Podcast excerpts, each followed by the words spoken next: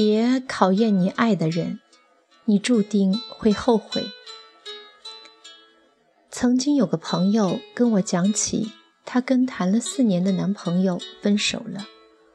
四年，两个人可以说是如胶似漆，所有的人都以为他们理所当然的会走入婚姻，但是，一场车祸把这一切都改变了。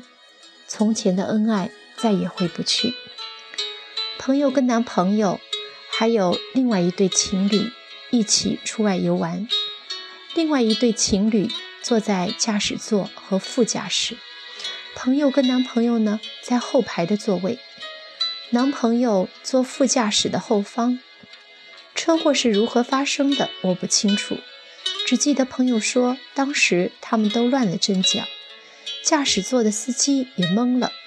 情急之中，打方向盘向后转，却发现右方是一堆石堆，而坐副驾驶的是自己女朋友。倘若撞过去，女朋友可能会有危险，便又急转向左，撞上了左方的大树。车子撞停，安全气囊弹出，整个车子开始冒烟。而副驾驶后方的朋友男朋友在车子停了之后。第一时间就打开门冲了出去，脑子里完全忘记了自己的女朋友。好在后来大家都只是受了点轻伤，但是朋友也因此对男朋友耿耿于怀。他说：“倘若没有这样的事，他会以为自己爱的人是个堂堂正正的男子汉，高大帅气，有好的工作，孝敬父母。”对女朋友体贴温柔，他依然相信他是爱她的，只是他无法接受自己要共度一生的人是如此的胆小鬼，这样的懦弱。跟他在一起的确很幸福，可是当这样的事情发生之后，他眼中的他就再也高大不起来了，这会成为心里的一根刺，无时无刻不在刺痛他。让他想到自己全心全意爱的人，在危机的时刻抛下自己一个人逃命了。我一直这样想：我们爱的人可以不帅，可以没钱也没本事，但是至少要正直、要勇敢、要顶天立地。可现在我发现，这真的是太难达到的要求。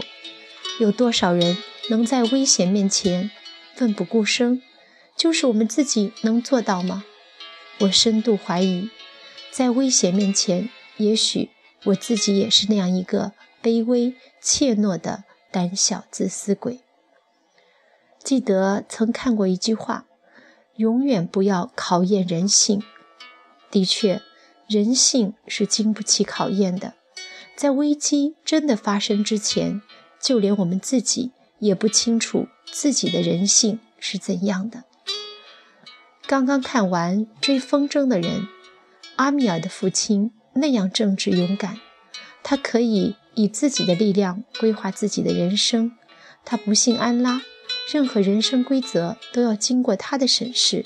他认为合理才会去遵守，他认为不合理就绝不放心上。逃亡的时候，为了素不相识的妇女，他可以让枪口对准自己的胸膛而毫不畏惧。他宁愿自己做苦工，也绝不接受救济金。到死，他也不愿意接受任何人的怜悯。他为自己出头，不依赖任何人。这样的人真是值得敬畏，真的是英雄。可就是这样的英雄，他也会做出那样的错事。他和与自己一起长大、被他视为亲兄弟的仆人阿里的老婆发生关系。生了儿子，他没有勇气让真相大白。他以这种最最卑劣的方式侮辱了阿里，也侮辱了自己。他因为自己的错误而冷淡了阿米尔，最终又造成了哈桑的悲剧，阿米尔的罪恶。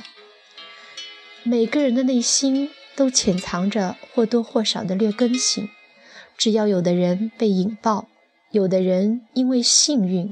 一直没有踩踏上那个导火索。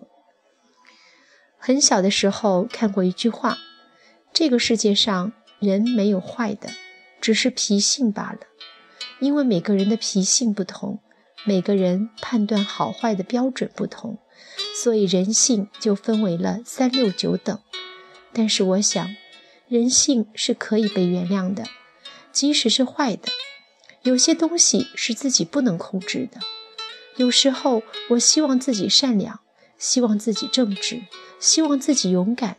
希望自己天生像个天使，但即使表象能够扮演出来，但是有时候那邪恶的内心却是不能自我欺骗的。我们都有卑劣的时候。